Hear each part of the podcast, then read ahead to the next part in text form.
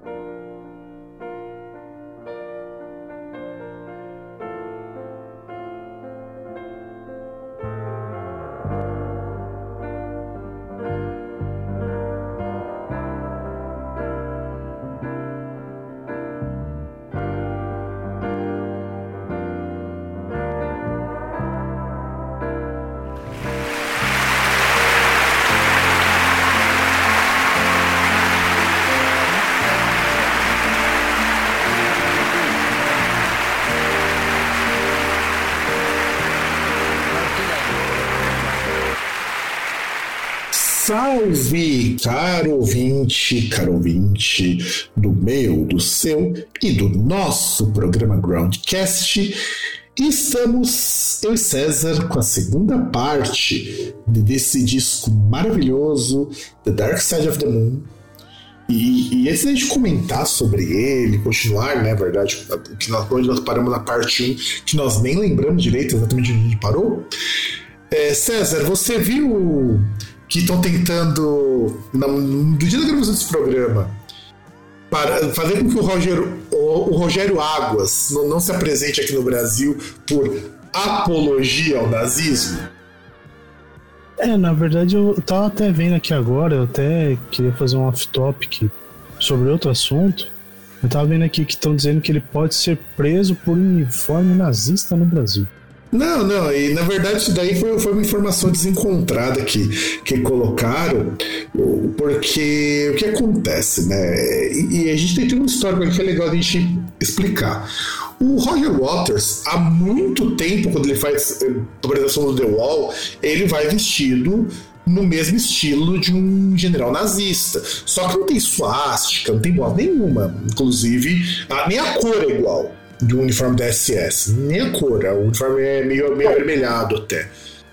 Só que acontece, então, o, o Roger Waters é um grande defensor da Palestina. Sim. E isso já coloca ele contra os judeus sionistas assim, de uma forma forte. E, teve uma turnê, eu não vou lembrar se foi a que já passou pelo Brasil ou se foi uma anterior, que ele queimava uma estrela de Davi porque queimava, não, ele colocava junto com um porco. Mas por quê? Porque ele queria representar lá o Estado sionista de Israel. E aí tem uma galera, inclusive uma galera das esquerdas, comprando esse discurso que, nossa, Roger Walters antissemita, mas ele nunca fez um discurso contra judeu, ele faz discurso contra Israel. É. Não, é que na verdade é aquele negócio, né? É, é muito cômodo pro pessoal que qualquer crítica a Israel automaticamente vira discurso antisionista, né? É, antissemita. Não, e, é, antissemita, exato. E isso é foda, cara, isso é foda. Mas como é que Que assunto off-topic que você queria abrir aqui antes de começar? Quero trazer uma, Você trouxe uma notícia bosta, eu vou trazer uma notícia bosta também. É... O Liam Gallagher declara, né? Isso não sei se foi a tom de brincadeira aqui. Se o Manchester City ganhasse, ganhar a Champions League, o Oasis volta. Ah, eu vi, é... eu vi, eu vi isso, mas eu não vi a matéria, eu vi só a chamada. Então, o que acontece, né? É, agora em maio, teve um, um fã que chegou no Twitter lá e perguntou pro Liam, né? O, o Oasis vai voltar se o Manchester City ganhar a Champions?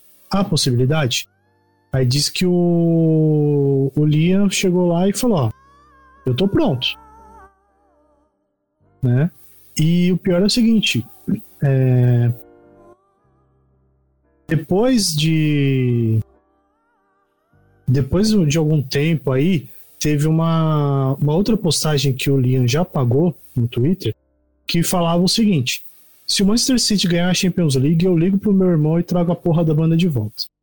E hoje.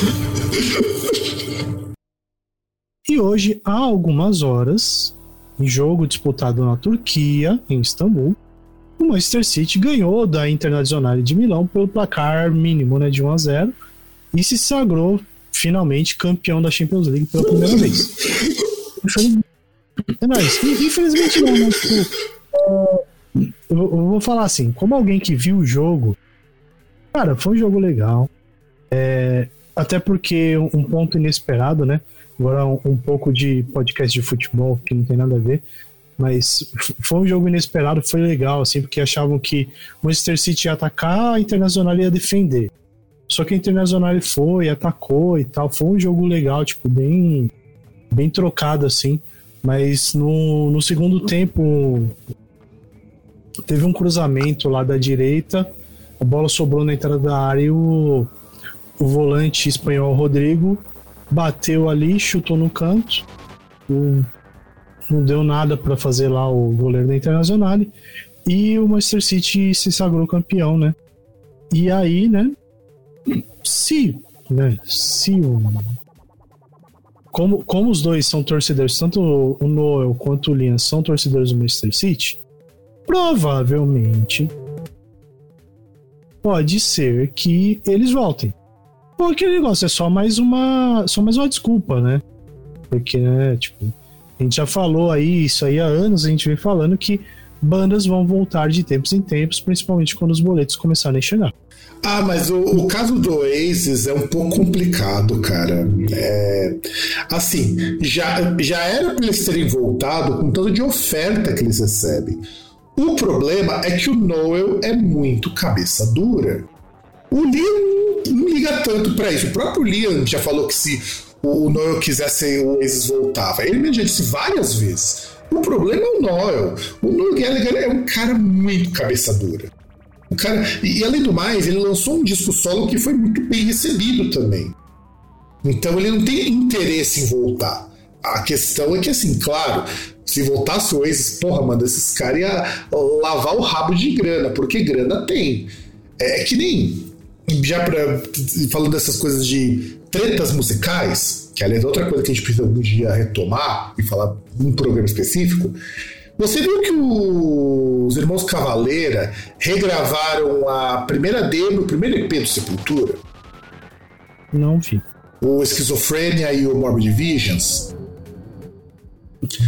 E sabe o que, é foda? Assim, eu sei que você, assim como eu em partes, não é muito favorável a essas regravações, porque, enfim, normalmente não faz muito sentido ficar regravando material antigo. Só que, cara, ficou bom. O pior é que é isso, ficou bom pra caralho. Porque imagina que tem aquele mesmo som cruzão do Sepultura, aquela coisa bem sujona, só que muito mais pesado. Mas não tem como ficar ruim, porque assim, é. é pelo menos para mim, o, o, que eu sou contra é você regravar, tipo, quando não. Sabe, não faz diferença.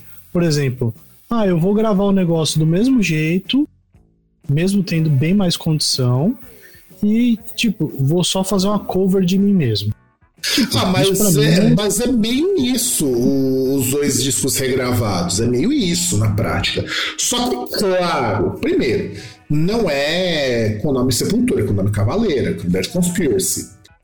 E até porque as músicas também são deles. E são músicas que Sepultura não toca há muito tempo.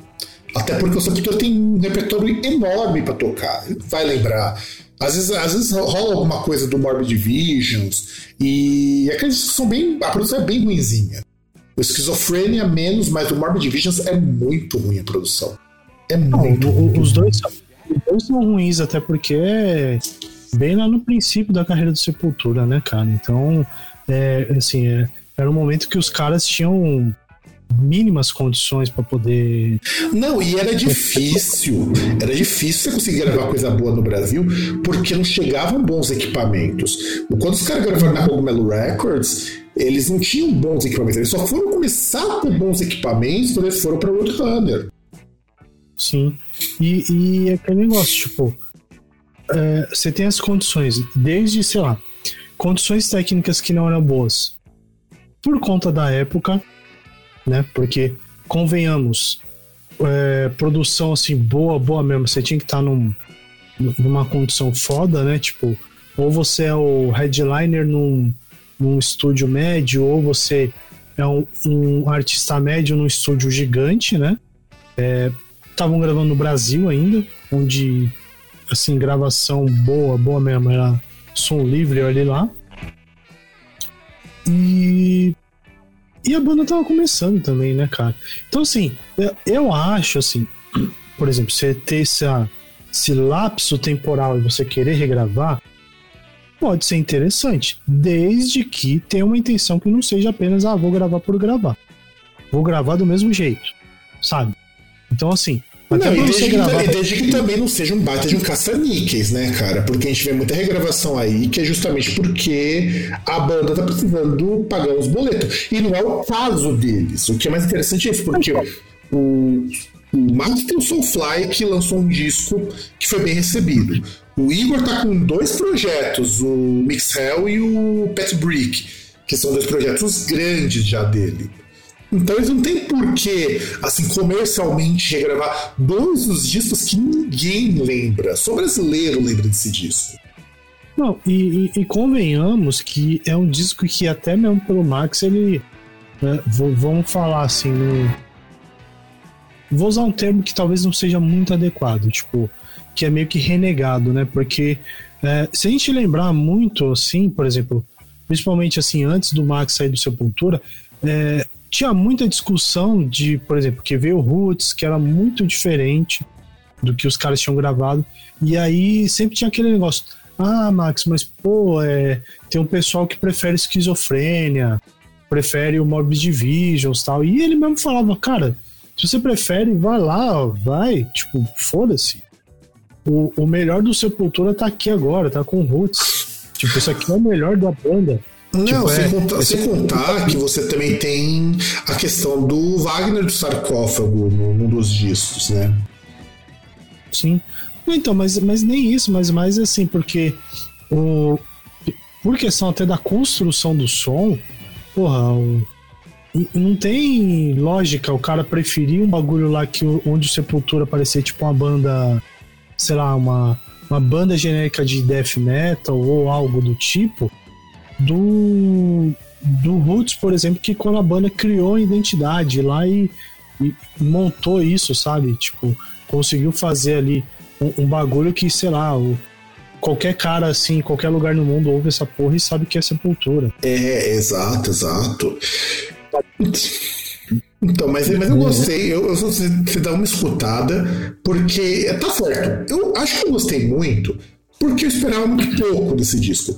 É, eu, eu gosto muito de regravações, eu acho que regravações dá para você tirar coisas muito boas. O Anthrax, quando regravou os dois primeiros discos, também ficou muito foda. Muito, muito foda, porque deu uma limpada na produção e ficou muito, muito legal. Hum, porque assim, é inevitável tem regravação, tem remaster. Remaster também é outra coisa que eu acho legal, mas é muito, muito subutilizado. Tanto é, só para gente encerrar aqui e começarmos o programa, eu não sei se você viu, César, o... acho que foram os três primeiros discos, ou foi só a, a fase mais prog do Opeth, que foi levado para fazer uma remixagem e uma remasterização no Abbey Road. E já está disponível, inclusive. Cara, tá muito legal. Mas é, entra no que você falou quando você pegou o, o, o The Nation e o. Nation não, Blackwater Park, que você que a gente apareceu no Groundcast Indica. Que foi, que, não, foi o Morning Rise e o. Morning não, é o. Aquele lá que tem o acústico e o disco elétrico, eu não vou lembrar o nome agora. O Delivery. É, que dava uma diferença muito grande quando você escutava o remaster e o original. E dá uma diferença assim, absurdamente grande. Porque, no caso, até que foi feito pelo Steven Wilson, é, é muito diferente. É que nem nos discos do Gentle Giant que ele começou a remasterizar, os do Yes também que ele começou a remasterizar, que inclusive colocou naquele som 5.1 é, deve ser mó bica pra quem consegue comprar essas edições 5.1. Um amigo meu tem. Edson 5.1. É caro, acho que só para você importar isso aqui sai uns 300 pau o disco. Mas é fantástico, sabe? É fantástico. Mesmo que você escuta no Spotify, que não tem. que comprime muita coisa, é, é, ficou muito legal. Eu recomendo bastante, ficou muito legal. Porque remaster não foi só subir um pouco o ganho do, do volume e mexer um pouco, deixar um pouco mais forte os agudos que o pessoal faz. Esse ficou legal, ficou bem legal, bem legal mesmo. O Steven acho que levou uns quatro meses remasterizando tudo do Opeth lá no Abbey Roads. E o Abbey Roads é o Abbey Roads, né, cara? Não tem muito o que falar. É um puto estúdio. É... Os caras usam tudo vintage até hoje, é tudo equipamento clássico. É, é foda, é foda. Bem foda. Não que eles não tenham equipamento moderno, eles têm, mas eles são mais conhecidos por esse equipamento vintage que vocês têm. E por nem é tão caro assim gravar na Abbey Roads, por incrível que pareça. Mas vamos lembrar que na época que os Beatles gravaram lá na Abbey Roads, é, era o estúdio de ponta que existia ali na Inglaterra.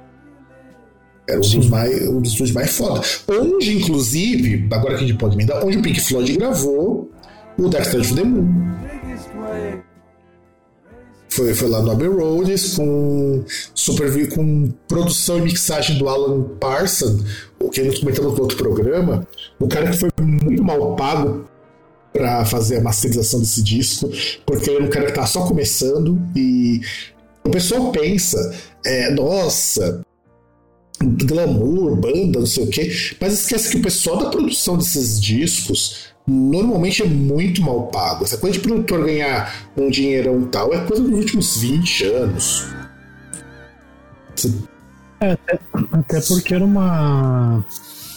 uma coisa mais limitada antigamente, né? Tipo, não, tinha tanto esse negócio do, do produtor interferir tanto, né? E, e, até assim, quando a gente fala de produtor, até mesmo é, atualmente, a gente fala de produtor é o cara que é mais o chefão mesmo, né? Como se fosse o, cara que pega muito mais dialoga assim com a banda, não é, não é um cara tão técnico, né? É, tipo o Rick Rubin mesmo, que ele falou que ele não manja pica nenhuma de produção. E ele é um dos caras mais conceituados que tem nesse rolê. Sabe? Ele é um cara que não, que não sabe nem nada de música na parte técnica. É, é, é, tecnicamente como se o cara fosse um, um analista de negócio. É o cara que conversa com quem vai fazer o negócio, né? Tipo, tecnicamente ali falando. É o cara que conversa com quem vai usar e tenta fazer chegar no meio termo, né? É, exato. E aí, já que nós entramos na pauta The Dark Side of the Moon, a gente falou um pouquinho no outro programa sobre a história da banda, que foi muita coisa, só pra falar dos perrengues da banda com o Barrett até o Dark Side of the Moon. E assim, é, beleza, o que aconteceu na produção desse disco? É, como todos os discos do Pink Floyd, até o. O The Wall. Até, na verdade, até esse disco, porque depois do The Wall virou um disco do Roger Waters. Nós até comentamos isso no programa do The Wall. Tudo do Pink Floyd era feito em conjunto. Até porque a banda é, é, uma coisa que, inclusive, até hoje muita banda de prog, tipo Dream Theater, utiliza. Todo mundo senta junto, todo mundo começa a tocar e as ideias vão indo, vão indo, vão indo, vão indo. E o Pink Floyd queria, nessa época, que quem, quem eram os cabeças que compõem as coisas tudo era o David Gilmour e o Roger Walters. E o que, o que deu Pink Floyd, fudeu, fudeu, e na verdade fode muita banda até hoje, é que assim, a gente tem que lembrar que existia uma época que a cada ano tinha que sair um disco de uma banda, ou de um artista qualquer, não só de banda de rock, mas todo ano tinha um disco. A gente até acha estranho quando um artista lança um disco após o outro. A gente hoje tem artistas que até levam dois, três, quatro, cinco anos para lançar alguma coisa. E o Pink Floyd tinha que lançar um disco a cada 12 meses, porque era o que o controle da gravadora deles pedia. E o problema é que dava, as turnês dos caras eram longas, os caras ficavam 8, 10 meses rodando em turnê. E era difícil de você gravar um disco a cada 12 meses. Então era incompatível. Tanto que esse disco demorou para sair. Eles estavam tocando músicas desse disco na turnê do disco anterior, mas eles demoraram um bocado para gravar porque precisava sentar, precisava amadurecer as ideias, precisava ensaiar, gravar. É um processo meio demorado. E, e aí, o, quando eles começaram a gravar o Dark Side of the Moon, eles queriam é, pensar o seguinte: ó, cada um faz o que faz bem melhor, depois a gente cola tudo e junta as músicas. O problema é que quem estava encabeçando o disco mesmo era o Waters. E, e ele não, não, sabia muito bem o que, que ele queria do disco. O, o pessoal da banda não entendia muito bem o que ele queria. Só que o que ele queria que as pessoas fizessem, ele conseguia dizer, ó, vocês fazem isso, fazer aquilo, por quê? Porque os caras liam as letras dele. Ele mesmo falando não era muito bom nisso. Mas ele mostrava a letra, falou, ó, eu vou cantar, eu vou cantar isso aqui. Os caras ali falou, pô, tem demo, beleza. E aí eles começaram a pensar sobre loucura, alienação, tem até uma música sobre Sid Barrett nesse disco. E aí, a, na década de 1960, que foi quando o álbum estava para ser lançado, né, o Dark Side of the Moon, teve uma pessoinha que a gente pode dizer que é a Damares dos Estados Unidos da década de 60, que era a Mary Whitehouse, que assim, é, ela com toda cristã bitoladona, falava que o rock era do capeta, rock os caras eram todos drogaditos, não fosse mentira. E ela advogava contra isso, inclusive com muita influência, ela tinha muita influência na parte política ao ponto de muitos artistas como Rolling Stones, como o próprio Black Sabbath quando foi para os Estados Unidos, começaram a ter muito problema com ela. E assim, as bandas nem eram assim só satânicas na época, como viria estourar nos anos 70, nos 80. Mas ela, naquele meio todo de Woodstock, o Caralho A4, ela era uma pedrona no, no, no sapato deles. E isso era complicado, porque lá no além disso daqui que estava tendo esse problema com a Mary Whitehouse lá, lá nos Estados Unidos, na Inglaterra, também tinha um, um problema muito grave com os trabalhadores, que é gente sendo afastada por estresse. E, e, isso é complicado, porque a gente vinha de um pós-segunda guerra e a cultura do trabalho, no trabalho para construir uma vida, para deixar alguma coisa para os filhos, e as pessoas não estavam dando conta. Muita gente estava se afastando por estresse. E, e, esse é o, o, contexto que o disco surge. Você quer comentar alguma coisa, Feder? Não, acho que a gente pode seguir. Então, e aí, nesse contexto todo, a banda foi lá pro Abbey Roads gravar o Dark Side of the Moon. E estava ali com a Lopar, só que nós já comentamos num outro programa. E eles queriam gravar no Abbey Roads, primeiro porque o, o Alan Parsons já produziu outros discos do Pink Floyd, como Maguma, como Atom Heart Mother, e, e, eles queriam, queriam um puto estúdio, porque os caras estavam trocando de gravadora, os caras estavam indo lá para para Capitol Records. Então os caras tinham dinheiro para produzir um disco, falavam, vamos produzir um disco, um estudo pica, um estudo foda pra caralho. E o Abbey Roads era um dos melhores estúdios do mundo para produzir. Era o estúdio que produziu o Sgt. Peppers do, dos Beatles e também produziu o Pet Sounds do Beach Boys, na mesma época, inclusive.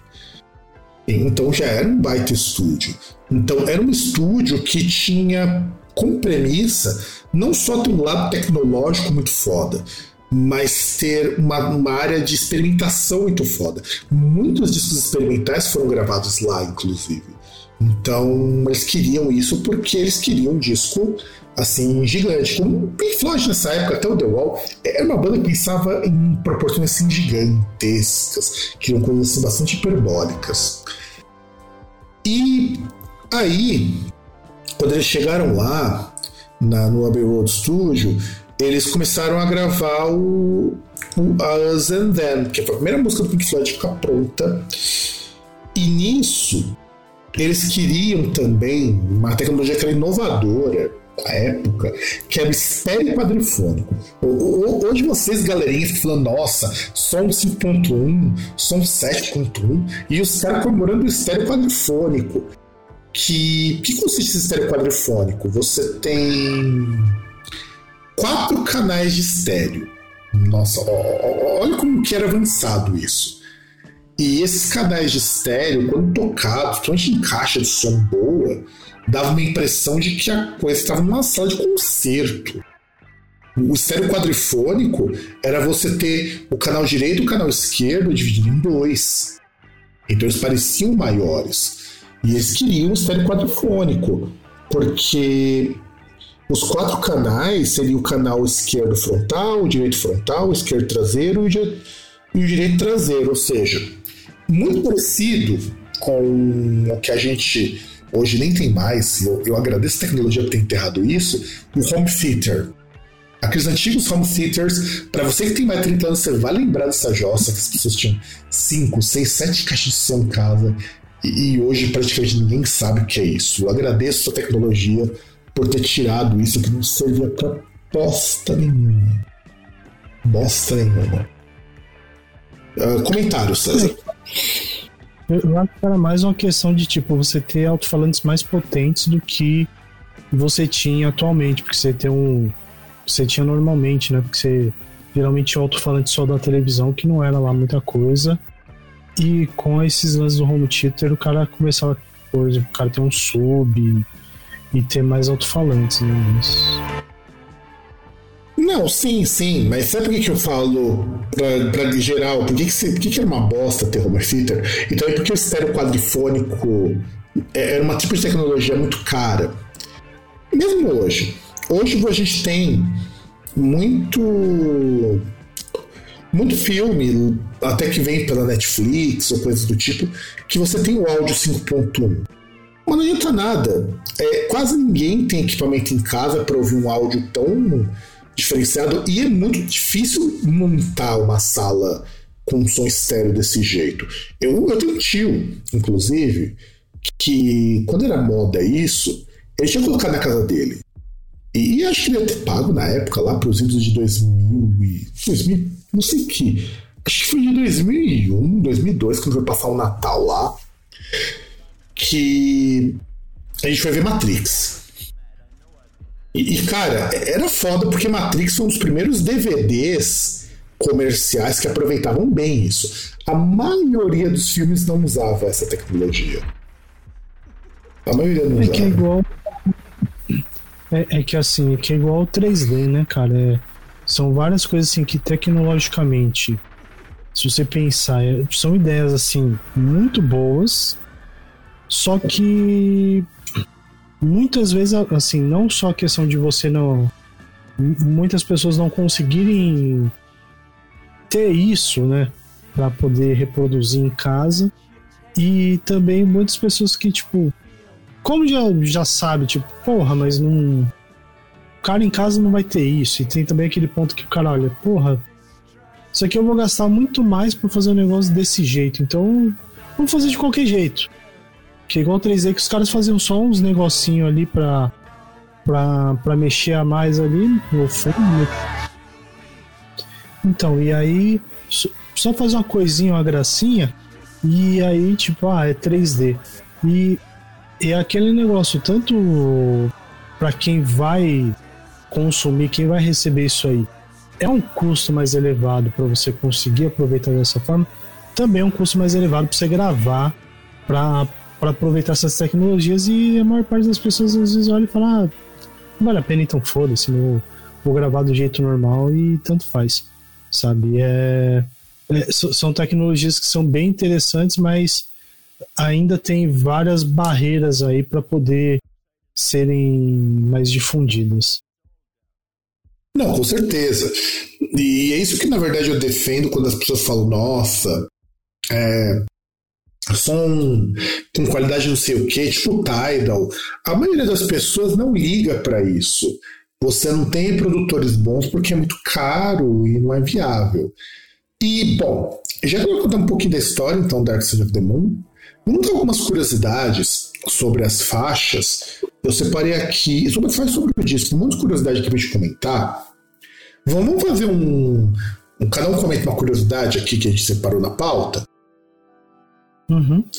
Então, a primeira curiosidade que eu queria falar é do Speak to Me, que é a introdução, e, e, na verdade foi uma introdução, uma sacada bem, bem bacana, que são trechos de todas as músicas do Pink Floyd esse disco aí. Então, Pink to Me, na verdade, é pedacinhos de música X, Y, Z. E pra você ter uma ideia do que te espera, como se fosse um trailer do disco.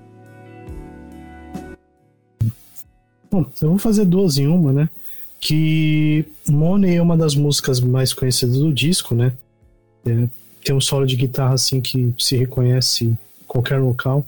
Até mesmo o riff também principal da música é um negócio assim bem emblemático, né? E e aquela questão que todos os sons foram produzidos no estúdio, né? É até interessante, eu vi um, um documentário tem um tempo aí atrás que os caras até mostravam lá que tem essa questão, né? Que o som das notas rasgadas foram feitas lá, mas também que os caras levaram aqueles contadores de moeda, né? Que a máquina que você coloca ali, ele fica girando ali as moedas para poder contar quanto quanto tem ali. É um negócio bem bem louco assim que eles fizeram para colocar, né? E, aí a música and Them tem os vocais da Claire Torrey, que que também vai cantar o finalzinho dessa música, e ela é interessante porque assim, eles não tinham uma melodia para ela. Ela foi lá e se vira. Os caras estão nessa vibe de ser experimental, mais experimental desse disco. Lá, se vira aí, né? Vê o que vocês encaixa melhor. E parece muito, quando vocês escutam o disco, que aquilo foi muito bem planejado e quando na verdade não foi. E falando da Claire, né? É, ela também canta a música The Great Gig in the Sky, né? Que, assim, ela entrega tudo que podia nessa música, né? Que ela improvisou bastante, assim, durante a gravação. E, incrivelmente, essa música tem letra, né? E, isso é uma coisa que, pra mim, era bem... Era até desconhecido, que depois você percebe que, na verdade, a letra, ela é ela é falada, né, no, no fundo, né? A gente só presta atenção no, nos vocais da Claire mesmo, né?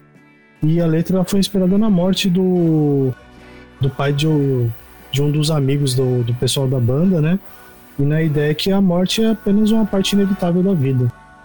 É, exato. E continuando esse assunto de morte, no finalzinho do disco aparece a música Eclipse, que tem a frase, que é a frase pensar um pouco, que é tudo sobre o Sol está em sintonia, mas o Sol está eclipsado pela Lua, que é por isso que vai falar do Dark Side of the Moon.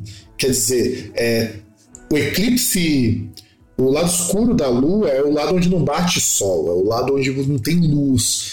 É, é estranho imaginar isso daí, porque é um disco bastante crítico, bastante reflexivo, e de repente ele diz: ó, na verdade, tudo o Sol toca, menos o lado mais sombrio da Lua, porque até do ponto de vista astronômico, o lado mais sombrio da Lua, que é o lado que está do lado oposto, é tão escuro e gelado que quando os astronautas foram para a Lua, eles não podiam ficar lá. Era muito frio, era difícil de, de aguentar ali. Então eles ficavam num, lado que era mais iluminado, também porque seria difícil de conseguir captar alguma coisa porque ah, tem luz ali para refletir. Então fica isso também como registro para vocês. Bom, a gente já comentou, né, que o disco ele foi gravado no Abbey Road, né, em Londres, né? Famoso aí por ser o estúdio onde Beatles e outros grandes artistas já gravaram, né? E também que o Alan Parsons, que foi um engenheiro de som, mais tarde ele formou The Alan Parsons Project, né? E lançou uma série de álbuns aí de sucesso. É um grande músico aí que teve essa experiência também aí com teve também esse envolvimento aí nesse disco, né? Aliás, o Alan Parsons é produtor musical até hoje. O Wallace Parson, inclusive o The Wallace Parson Project, é um projeto que fez muito sucesso, mas não fazia show. Porque não dava, era muito músico que estava envolvido. E aí, o disco levou um ano para ser feito e gastar uma nota com equipamento, com produção, comprar o sintetizador Moog, que era novidade na época, e era caro que é uma. Tipo, hoje ainda é caro que uma bica, tá? Não pense que um Moog é barato. Um Moog da época custa muito mais do que um carro, pra você ter uma ideia. O Moog da época é um instrumento foda. Você tem os Moogs que fizeram nos anos 2020, 2015, 2010, não lembro. Fizeram uma reedição do Moog e aqueles são mais baratinhos. Mas o Moog da época é muito caro. E os gravadores que eles usavam eram gravadores de oito faixas, oito pistas. E para quem não entende qual a importância dessa gravação sem oito pistas, é, Imagina que, por exemplo, quando você está gravando uma música, se você tiver uma, se você tiver quatro integrantes na banda, vai, um vocalista, um guitarrista, um baixista e um baterista. Cada um deles é gravado num canal e depois o cara mixa. Isso hoje. E hoje você ainda pode dar umas frescuras, tipo assim, vai, você grava uma camada de guitarra e você dobra essa camada para dar mais corpo. Você pode atrasar um pouco o vocal para ele entrar de uma maneira um pouco diferente. E hoje você pode colocar quantas faixas, quantas listas você quiser. Quando era no analógico, era difícil fazer isso. Então, o gravador de oito faixas era o que tinha de mais novo na época. Você podia gravar todas as partes da banda em separado e depois meter na edição. E também com isso, eles podiam experimentar com técnicas diferentes de gravação. Inclusive, como você já comentou antes, a gente tinha a inserção de sons, como de caixa registradora, captura de moedas e tudo mais ao longo das faixas, porque tinha espaço para colocar isso. Esse disco ele foi lançado no dia 1 de março né, de 73 e se tornou um enorme sucesso assim rapidamente. Atingiu o primeiro lugar em várias paradas, né, incluindo Estados Unidos, Reino Unido, Austrália e Canadá. Só que lembrando que comercialmente esse disco foi um fracasso na época. O Pink Floyd teve um puta prejuízo com esse disco. Ele só viria recuperar esse prejuízo no lançamento do The Wall. Mas esse disco deu prejuízo para eles. Foi um disco de sucesso. É, é incrível a gente imaginar. É um disco de sucesso, mas não foi um disco rentável. Comercialmente ele foi. Assim, demorou muito pra disco engrenar. Hoje não, hoje disco rende horrores pra banda mas na época foi difícil.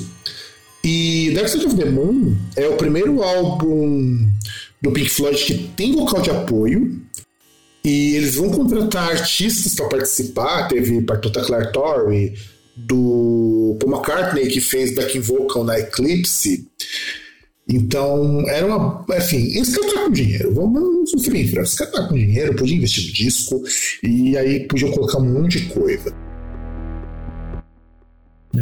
Bom, e tem a questão da capa também, emblemática capa do Dark Side of the Moon, que não foi escolha fácil para os membros da banda, né? Que aí o, então, o fotógrafo e designer gráfico, designer gráfico Aubrey Powell, né? Do estúdio Hipnosis, é, tinham várias opções que foram consideradas, foram avaliadas, né? É, incluindo uma, uma capa que apresentava uma imagem do surfista prateado, né? Da, da Marvel. Que inclusive que ia, dar, ia dar um BO isso aí. Ia dar um BO. Mas, e, na verdade, a história do surgimento dessa capa, é, eu não sei em que parte que eu perdi, eu tinha escrito isso daí na pauta. Foi meio que por acaso também. Porque o cara que é lá da Hipnosis, ele era o cara que fez, inclusive, as capas do Atom Heart, Atom Heart Mother, do Maguma. E os caras da banda estavam ficando sem ideia sobre o que, que ia colocar. Aí de repente o cara tinha uma foto lá do Prisma de Newton e os caras curtiram pra caralho a capa. E tipo, tava ali, ninguém sabia de quem que era. Alguém tinha feito aquele trabalho ali. Os caras curtiram pra caralho e virou a capa porque na cabeça do Waters combinava com o conceito. É muito estranho imaginar que o disco se fala Dark Side of the Moon e o cara utiliza um prisma de Newton. E que, aliás, é uma capa que não teria dado mais certo se fosse o surfista prateado. Não teria dado tão certo assim. E além disso, o... a arte do Dark the Moon não era original, né? O desenho lá do Prima de Newton, né? Que foi feito pelo George Hardy, mas assim, foi executado. Foi ele que, que projetou aquilo ali, mas não tem um artista exatamente que fez aquilo, ele estava ali. E ele foi feito um rascunho, que na verdade a, a ideia de rascunho era para ver como que ia ficar a impressão da capa, para testar as cores da impressora. E era uma. E tinha. Assim, ah, o cara fez um rascunho ali, falou, manda imprimir aquilo ali, ver como que fica. E aí, tanto o cara falou que não teve nem trabalho. E o cara da, fez a capa falou assim: não é isso que eu quero. É, é muito simples. Porque o, o Abre Powell, ele era fotógrafo, o cara queria aquelas capas bem montadas e tudo mais. E ele queria que fosse uma foto do Prisma e não um desenho lá que o cara fez. E para ele parecia que era algo assim, muito sem alma. Mas todo mundo gostou, menos ele, e os caras falaram: ah, desisto.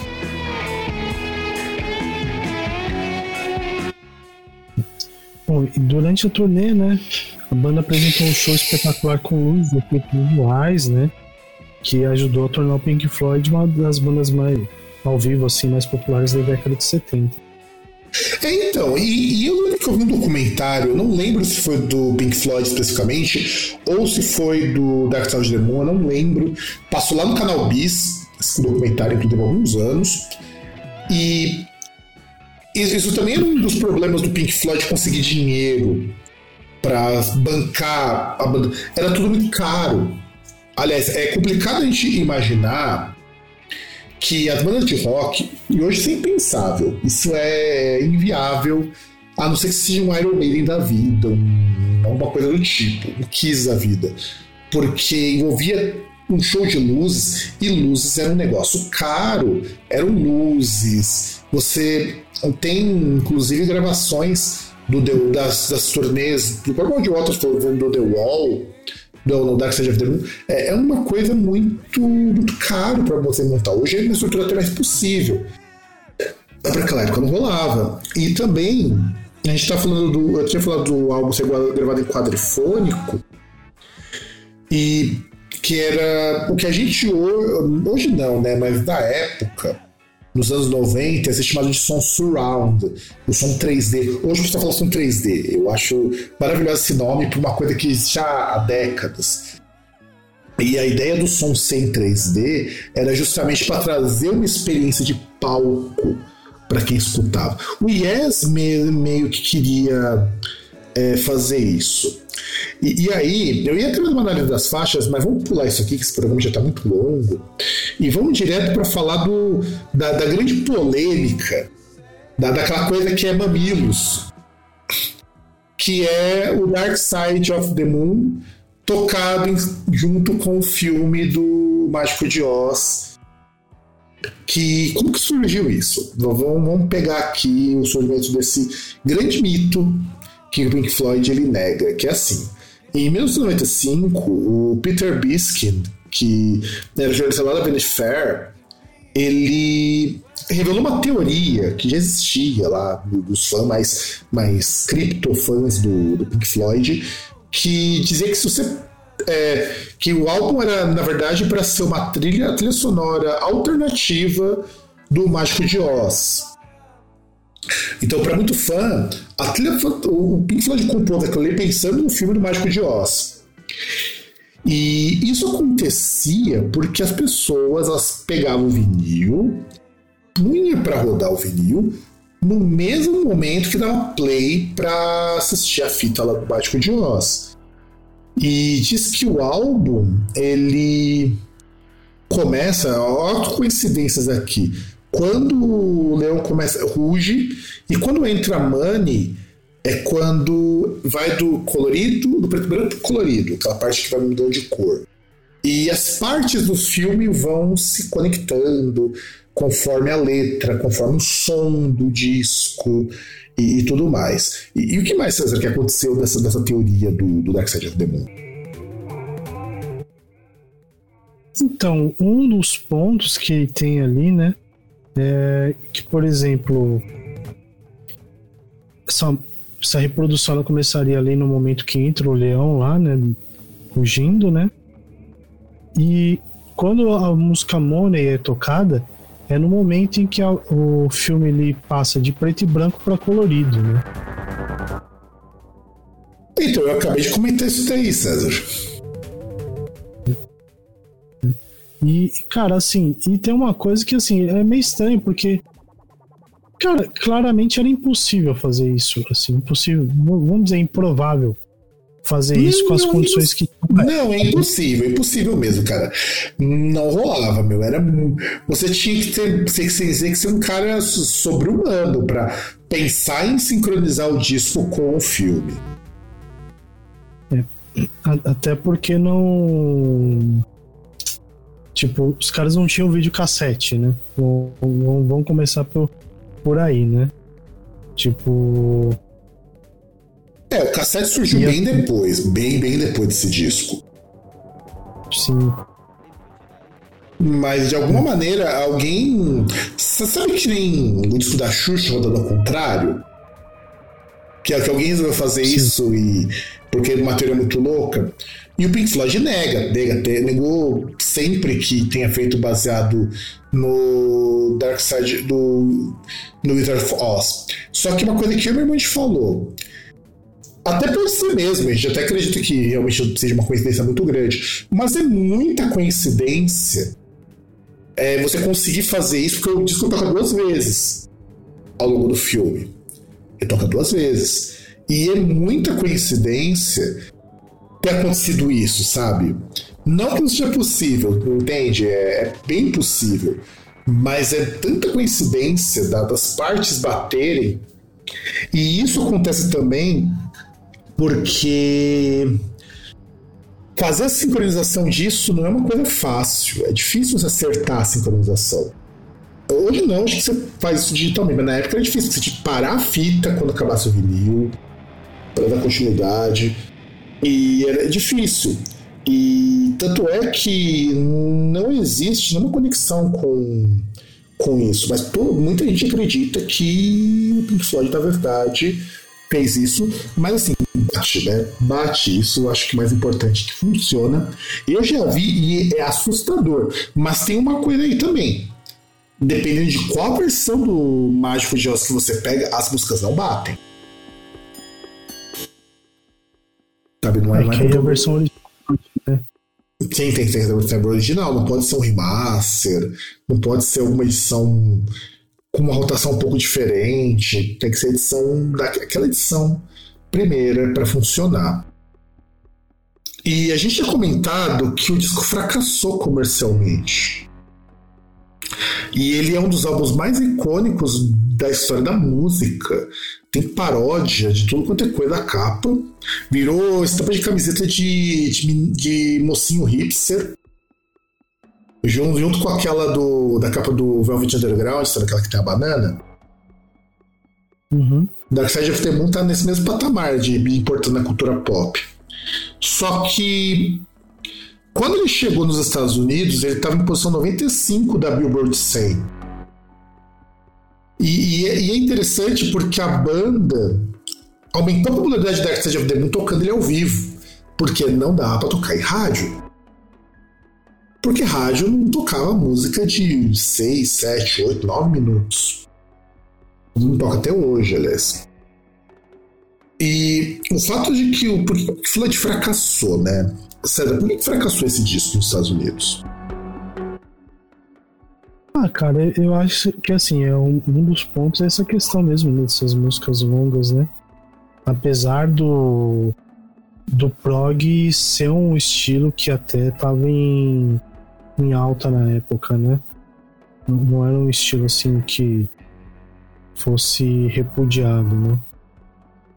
Mas a gente tem algumas coisas, algumas partes da história deles que justificam esse fracasso. Primeiro, que Floyd não aparecia em show de TV, em show de rádio. para tocar. Não era que nem um David Bowie, por exemplo, que aparecia bastante em TV e rádio. Então a gente começa por aí, o grande problema deles. Segundo, porque estavam saindo da Harvest Records indo para Capitol. E nessa mudança de gravadora, demorou para sair material promocional. E acreditem, gente, muito disco bom tem um trabalho de divulgação muito merda. E isso é importante. Você tem um bom. Hoje ainda é um pouco mais fácil de se divulgar por a internet. Mas naquela época você dependia muito de material impresso, de pagar anúncio em revista. Então tinha que promover aquilo de alguma forma. Então nos Estados Unidos, esse atraso fez com que ninguém soubesse que o disco tinha sido lançado. E o disco só começou a ser procurado porque o Pink Floyd era uma banda que tinha shows muito cheios. E eles começavam a tocar as músicas de lá e as pessoas falaram, ué, de onde que é essa música? E aí que o disco começou a fazer mais sucesso. E outro problema, e esse é um problema que o Pink Floyd vai encarar até a chegada do The Wall, é que o estilo dele era muito experimental para a época. E o César disse bem, o prog estava em alta. Estava em alta naquela, estava em alta, caindo também já, já estava saturado.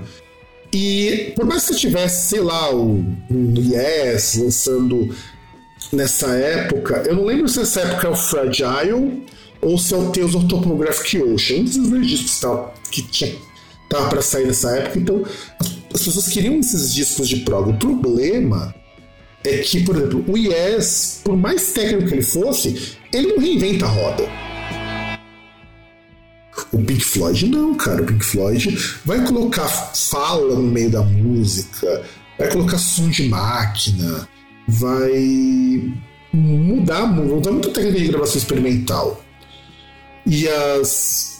Então, quer dizer, o mainstream não conseguia absorver isso. Além disso, a parte experimental é muito, muito desafiadora para o ouvinte regular. As letras eram muito densas e muito introspectivas, que as pessoas não gostam de discos muito tristes. A gente tem que lembrar que o Yes era muito para cima, muito para Emerson Lake Palmer, muito para cima. O King Crimson então nem se fala. Depois você pega um disco que é triste. Sabe, isso dificultou bastante o Dark Side of the Moon de emplacar. E não é assim por demérito do disco, mas não era o que o público esperava naquela época, né não, César? É, e assim, apesar até de coisas assim que você pega nessa parte experimental, cara, é engraçado que até no final de Money, lá no começo de Exendem, Exendem, não lembro qual a música lá que de uma faixa para outra. É, é, até curioso que, por exemplo, você tem umas. Uma das coisas que os caras colocaram, além daqueles sons ali de, de nota, de, de máquina registradora, tem um, os caras pegaram uns amigos lá, uns casais, aí os caras gravaram assim, tipo como se fosse eles falando, cara, quando, quando foi a última briga que vocês tiveram, quem que tava certo? E aí chegava lá, tipo, o cara falando, não, eu que tava certo, ela que tava errado. A menina, não, não, ela, ele tava errado, eu que tava certo. E, e você ouve ali no fundo, cara, é um negócio que, tipo, assim, você, se você para assim, você, come, você vai percebendo assim, aí você olha e fala, caralho, é, é muito detalhe, é muita coisa, tipo, que tem ali, né? E, tipo, tem a questão também do da banda também, né? Que apesar de, dessas de ter essa, essa cultura colaborativa, é, tava chegando num ponto que o Roger Waters ele tava se tornando um pouco mais preponderante ali, querendo um pouco ali assumir as rédeas da do rumo criativo da banda, né? E, que e, e era um mala também, o Roger Waters era um mala lá no Pink Floyd. Cara, qualquer assim, você tem lá, são que seja quatro, cinco pessoas. Um cara vai lá e de repente ele quer chegar aí, porra, eu pô, faz isso aqui, que isso aqui é bom, não, isso aí a gente não vai fazer. O cara vai se tornar mala, porque muitas vezes o cara vai rejeitar ideias que são boas. por motivos aí que, porra, não tem sentido nenhum, sabe? Com certeza o cara vai ser um mala. E até mesmo porque tinha. A gente comentou no outro programa que, assim, tecnicamente falando, o Roger Waters não é tão brilhante assim comparado com outros membros da banda, né? Não, tipo, era tem... Gilmore que tinha acabado de entrar na banda. O Gilmore era muito melhor que ele. Sim, sabe? E, e outros membros também que eram, que eram melhores, né? Só que o, o Waters ele tinha questão de criatividade assim nas letras e tal, né? Não, e no próprio arranjo das músicas, ele também era muito bom nisso. E é isso que, que, que era foda o pessoal aceitar. Porque antes, nos discos anteriores ao Dark Side, era tudo meio. Todo mundo fumava umas maconha, provavelmente, e a motor. Oh, ninguém tinha na cabeça que Shannon Crazy Diamond não, não, não era um, uma brisa muito louca dos caras fumando um alqueire de maconha, meu. Aquela música que parece que não acaba, sabe?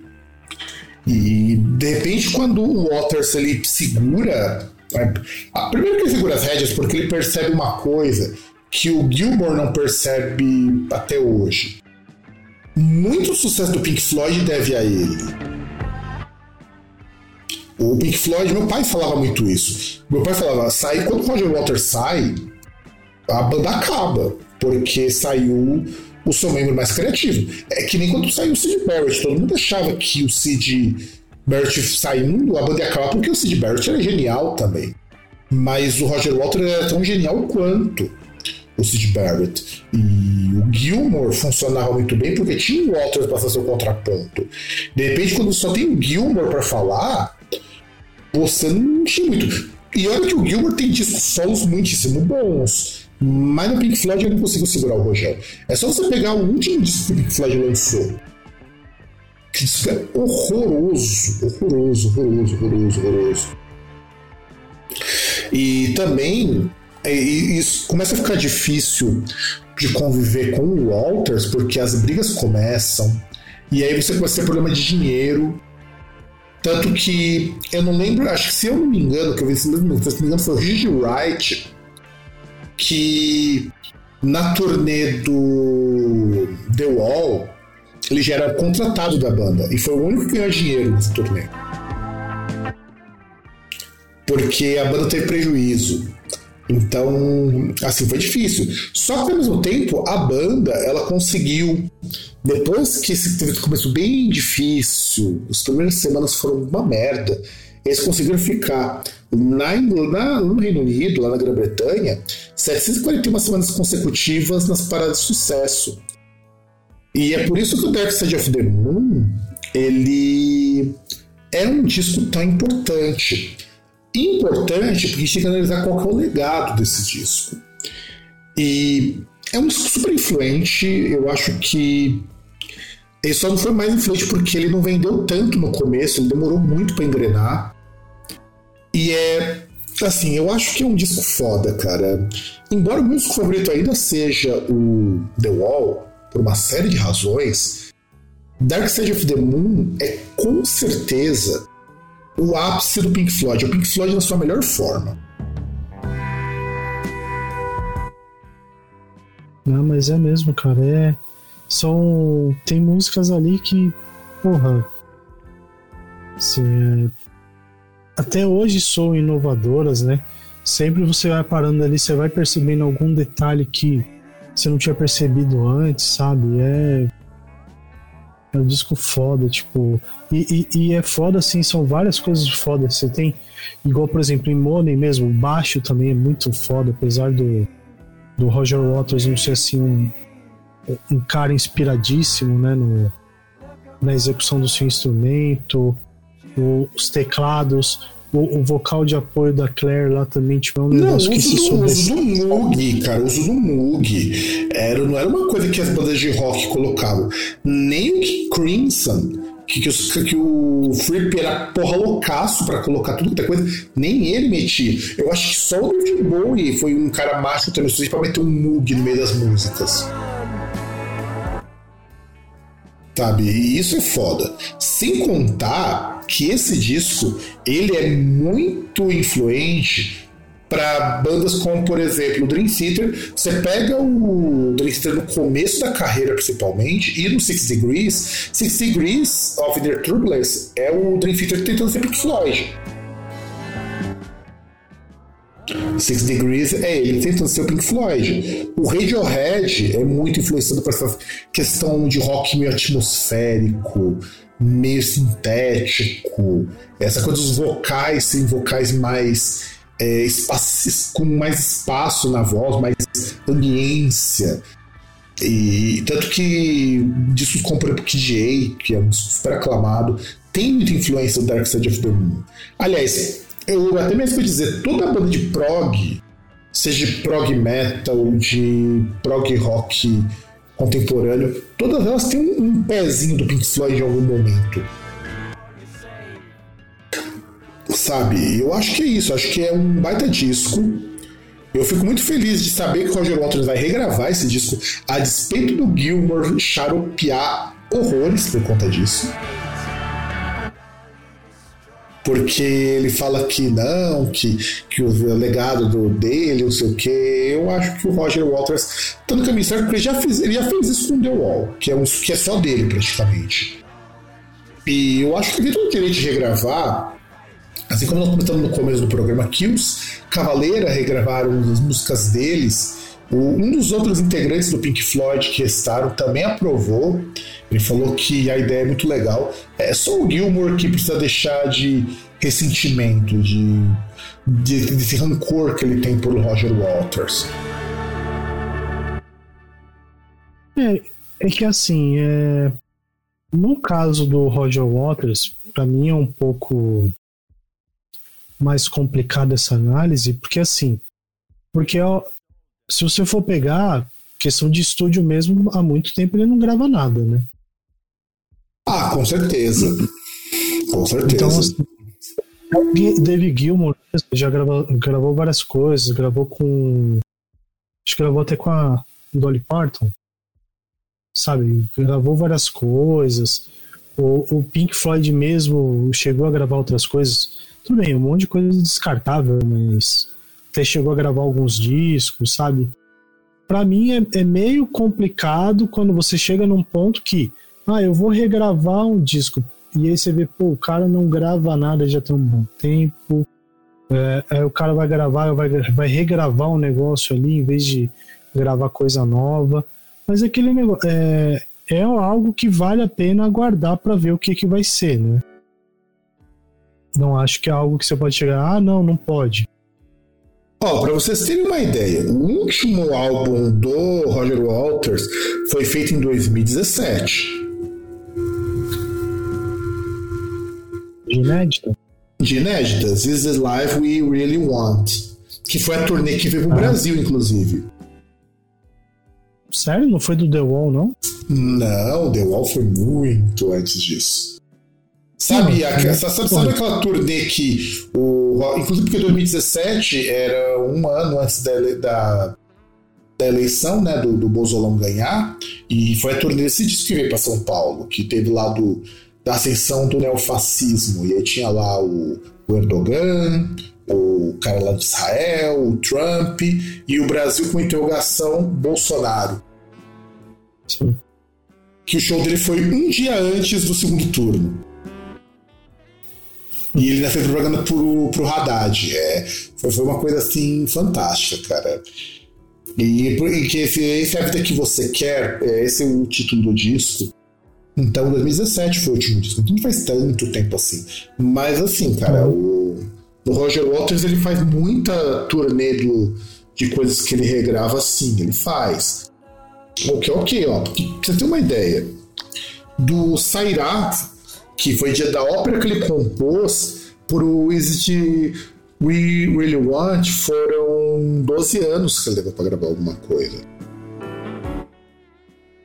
sabe? Então, ele, ele passa uma boa parte do tempo dele, a gente até pode dizer o seguinte: o Walters ele passa uma parte considerável da carreira dele reencenando Pink Floyd. O que também eu acho assim, ok. É, consagrou ele. É que nem o, o Max Cavaleira constantemente tocar Sepultura.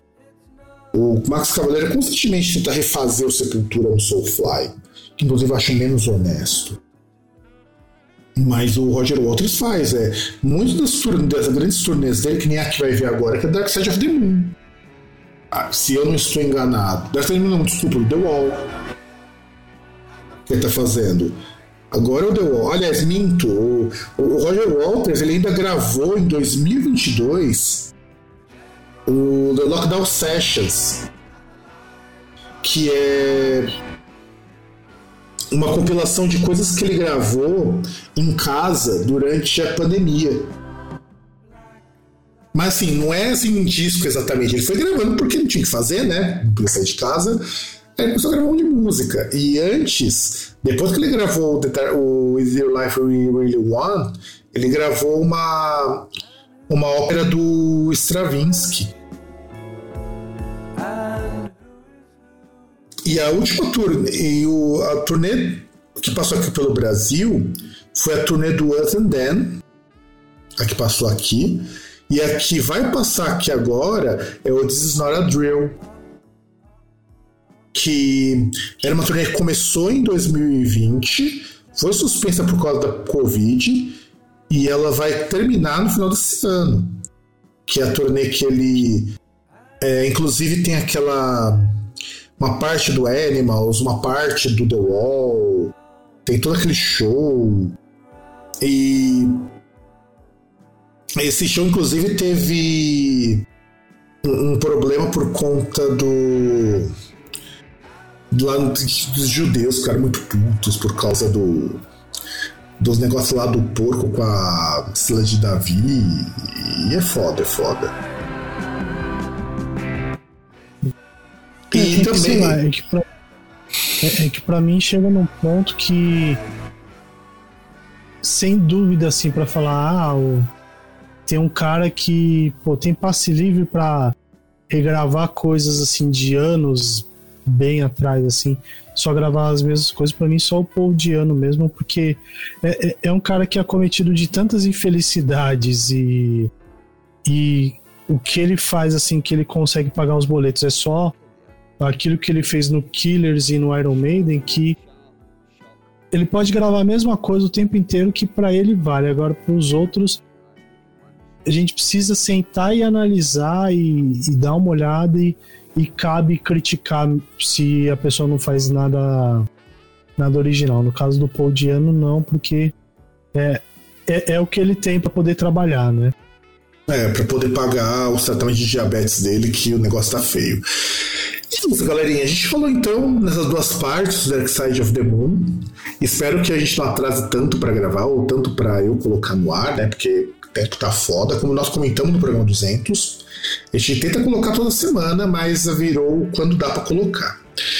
E é isso, nós temos aqui o nosso meio de contato, que é o contato.groundcast.com.br, temos o site groundcast.com.br, o, o Twitter, que é Groundcast, o Instagram, que é Groundcast Brasil, e o Facebook, que é Groundcast também. E é isso, galera. Um grande abraço para todo mundo e nos vemos no próximo programa, sei lá quando.